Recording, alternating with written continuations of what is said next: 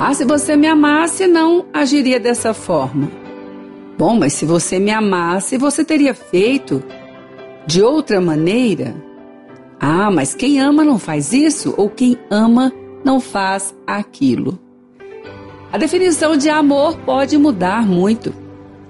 A definição de amar também pode mudar. Mas uma coisa é certa: amar sempre envolve atitude. Ah, isso é certo. Sempre envolve atitude.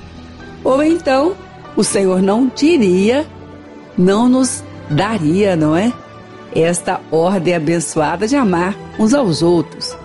Porque se amar envolvesse sempre um sentimento a favor do amor, certamente muitos de nós não conseguiríamos fazer isso. Por quê? Porque nem sempre pessoas perto ou longe de você contribuem para que você sinta a manifestação do amor por elas. Até que o Senhor diz: vocês precisam amar, vocês precisam abençoar até os inimigos. Ah, mas aí já foi longe demais. Mas ele não vai longe demais ele vai exatamente onde nós precisamos ir. Então, amar sempre será uma atitude. E 1 Coríntios 13 fala sobre isso. Aquilo que é feito através do amor, sem dúvida alguma, envolve uma atitude pessoal de cada um. Ninguém pode amar por você, ninguém pode amar por mim, porque aquilo que vamos obedecer a Deus é pessoal e intransferível. A diferença grande entre amar e sentir que deve amar alguém e sentir algo agradável por alguém. Sim, porque o Senhor disse que nós devemos abençoar até os inimigos. Porque abençoar faz bem para quem abençoa.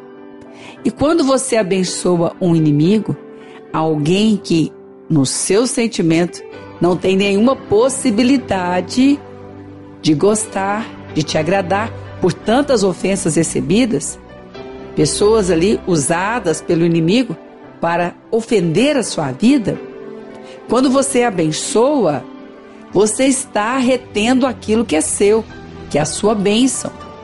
Porque a bênção de Deus envolve muitas coisas. Quem disse que abençoar alguém quer dizer que naquela hora aquela pessoa vai ganhar tudo o que você quer porque você está abençoando? Abençoar alguém quer dizer reter a bênção porque quem dá recebe, e abençoar alguém é estar declarando e confiando que Deus sabe muito bem como lidar com essa pessoa, porque dentro da bênção também existe a correção.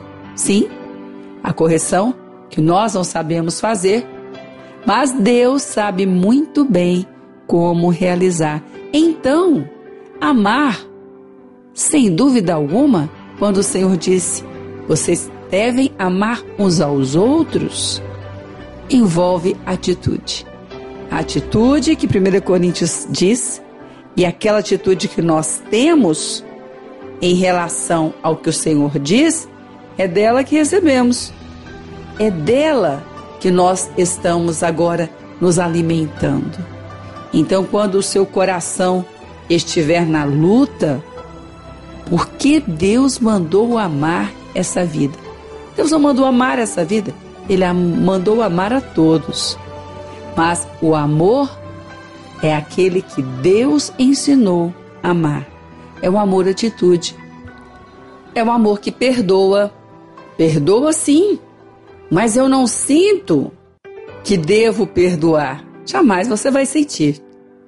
Mas quando nós entendemos o que a palavra diz, nós retemos aquilo que liberamos. Quem quer ter perdão tem que perdoar. O Senhor nos ensinou a orar e explicou isso para nós. E quando você libera o perdão, volto a dizer, como uma atitude de amor, não quer dizer que aquela pessoa vai estar pelo seu perdão recebendo tudo o que você acha que ela não merece receber. Não é isso. Você está com certeza nessa hora dizendo, como a palavra diz: Senhor, a vingança pertence a ti e não a mim. Então, amar envolve atitude, e olha que nessa atitude, certamente, aquilo que você dá, você vai receber. E Deus está nesta hora de olho naquilo que nós estamos fazendo com a atitude de amar. Estar com os olhos e com as mãos prontas para abençoar. E a misericórdia renovada para nos ensinar, porque se até aqui não fizemos assim, daqui em diante, pela graça de Deus, assim faremos.